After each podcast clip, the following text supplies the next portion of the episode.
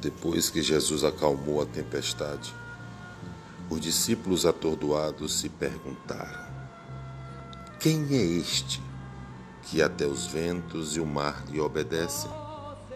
Relata o Evangelho de Mateus, no capítulo 8, versículo 27. O Evangelho de Marcos também relata a mesma pergunta: Quem é este que até o vento e o mar lhe obedecem? No capítulo 4, versículo de número 41.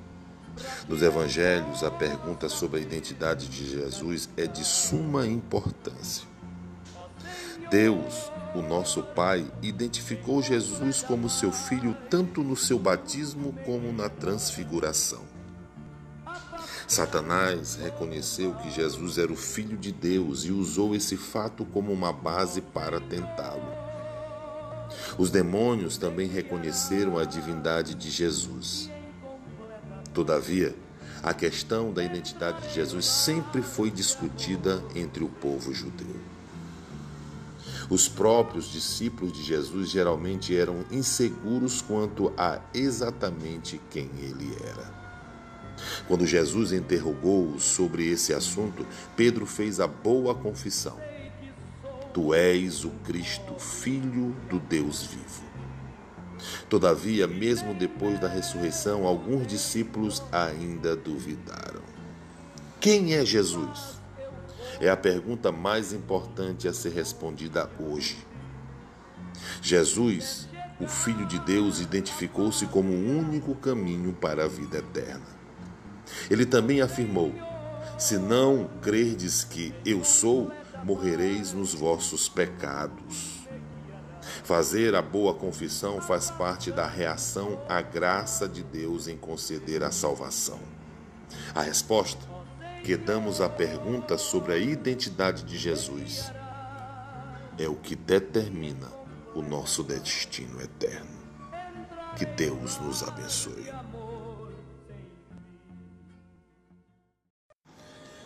Depois que Jesus acalmou a tempestade, os discípulos atordoados se perguntaram: Quem é este que até os ventos e o mar lhe obedecem?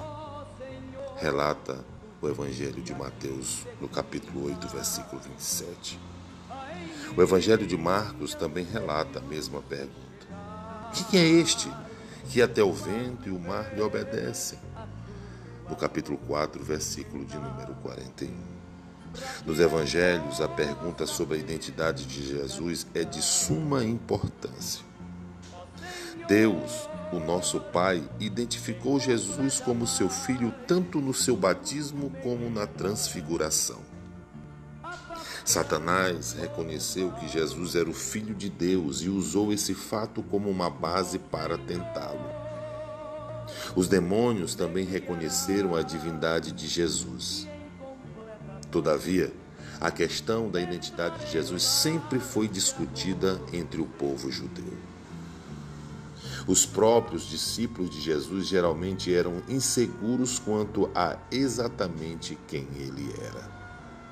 Quando Jesus interrogou-os sobre esse assunto, Pedro fez a boa confissão. Tu és o Cristo, Filho do Deus vivo.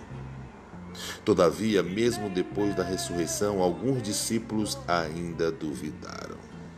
Quem é Jesus? É a pergunta mais importante a ser respondida hoje. Jesus, o Filho de Deus, identificou-se como o único caminho para a vida eterna. Ele também afirmou: Se não crerdes que eu sou, morrereis nos vossos pecados. Fazer a boa confissão faz parte da reação à graça de Deus em conceder a salvação.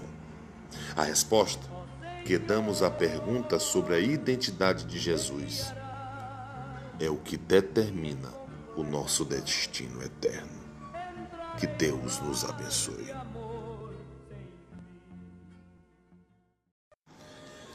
Depois que Jesus acalmou a tempestade, os discípulos atordoados se perguntaram: Quem é este que até os ventos e o mar lhe obedecem?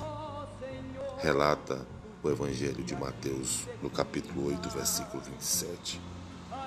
O Evangelho de Marcos também relata a mesma pergunta: Quem é este que até o vento e o mar lhe obedecem?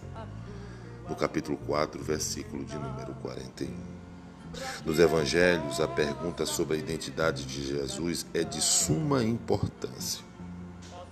Deus, o nosso Pai, identificou Jesus como seu filho tanto no seu batismo como na transfiguração. Satanás reconheceu que Jesus era o Filho de Deus e usou esse fato como uma base para tentá-lo. Os demônios também reconheceram a divindade de Jesus. Todavia, a questão da identidade de Jesus sempre foi discutida entre o povo judeu. Os próprios discípulos de Jesus geralmente eram inseguros quanto a exatamente quem ele era. Quando Jesus interrogou-os sobre esse assunto, Pedro fez a boa confissão: Tu és o Cristo, Filho do Deus vivo. Todavia, mesmo depois da ressurreição, alguns discípulos ainda duvidaram. Quem é Jesus? É a pergunta mais importante a ser respondida hoje.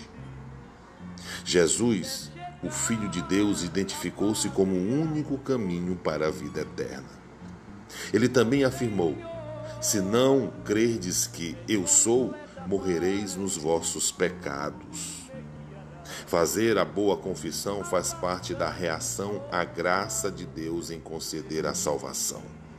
A resposta que damos à pergunta sobre a identidade de Jesus é o que determina o nosso destino eterno.